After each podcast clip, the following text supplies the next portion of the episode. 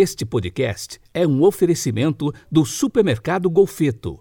43 3272 1480, Jaguapitã, Paraná.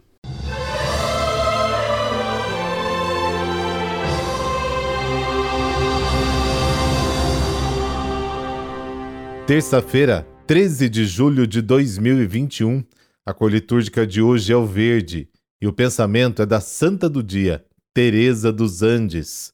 Ela diz o seguinte, abre aspas: É preciso ser humilde, porque sem a humildade todas as demais virtudes são hipocrisia. Fecha aspas.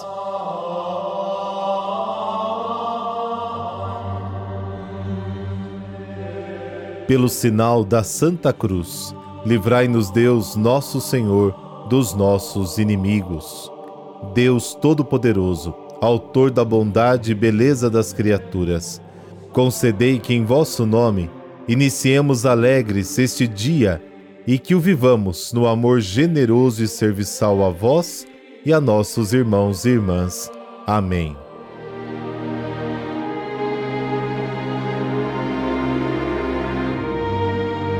Mateus capítulo 11, versículos de 20 a 24.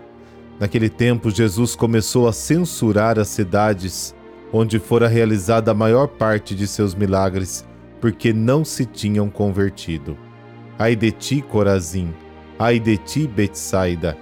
Porque se os milagres que se realizaram no meio de vós tivessem sido feitos em Tiro e Sidônia, há muito tempo elas teriam feito penitência, vestindo-se de silício e cobrindo-se de cinza.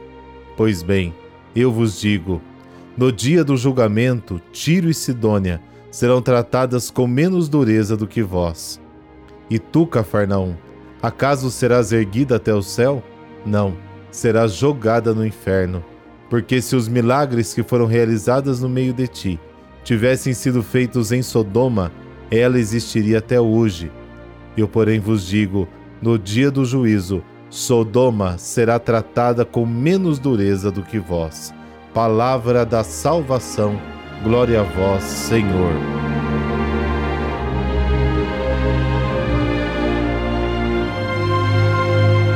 Os contemporâneos de Jesus, que não quiseram acreditar nas suas palavras, não se deixaram persuadir nem pelas suas prodigiosas obras. A recusa das cidades do lago arranca de Jesus uma exclamação de sofrimento e indignação, como um lamento que sobe aos lábios em face de um infortúnio que poderia ter sido evitado. As cidades fortificadas da Galiléia foram as primeiras a serem sitiadas e conquistadas pelos romanos desde o ano 67, durante a revolta que culminou na destruição de Jerusalém. O evangelista quer nos lembrar da prontidão dos pagãos em aceitar o evangelho em comparação com o povo de Israel, que tem dificuldades em acreditar. Por isso que Jesus, ele elogia tanto as cidades pagãs no evangelho de hoje e critica as cidades da Judéia.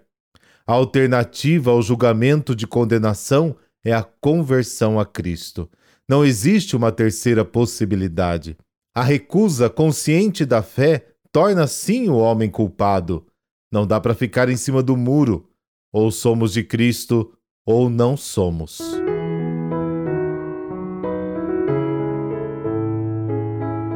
Santa Teresa de Jesus dos Andes, Joana Fernandes Solar, nasceu no dia 13 de julho de 1900 no berço de uma família profundamente cristã na cidade de Santiago do Chile. Sua maior alegria era ir à missa e, depois de sua primeira comunhão, procurou a Eucaristia todos os dias de sua vida. Joana estudou durante 11 anos no Colégio do Sagrado Coração em regime de internato. Sua vocação religiosa se confirmou aos 14 anos. Aos 17 anos, já externava o ideal de ser carmelita e com ardor defendia sua vivência contemplativa. Entrou para as Carmelitas dos Andes e tomou o nome de Teresa de Jesus. No Carmelo, onze meses depois, contraiu a febre tifoide e logo morreu no dia 12 de abril de 1920 na sua cidade natal. Teresa de Jesus tinha tamanha liberdade para se expressar com o Senhor que costumava dizer: Cristo, esse louco de amor me fez louca também. A sua aspiração e constante empenho se centraram em se assemelhar a ele, em se comungar com Cristo. Quando os discípulos perguntaram a Jesus sobre o que deviam fazer para cumprir as obras de Deus, ele respondeu: A obra de Deus é que acrediteis naquele que ele enviou. Portanto, para percebermos do valor da vida de Teresa dos Andes, é necessário assomar-nos ao seu interior, ali onde o reino de Deus está. Foi canonizada em 1993 por João Paulo II. Nesta ocasião, ele a chamou de Santa Teresa de Jesus dos Andes e declarou que era a primeira chilena e a primeira carmelita latino-americana a ser elevada à honra dos altares da igreja para ser festejada no dia 13 de julho.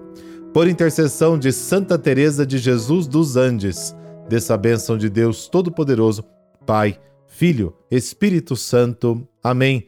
Boa terça para você.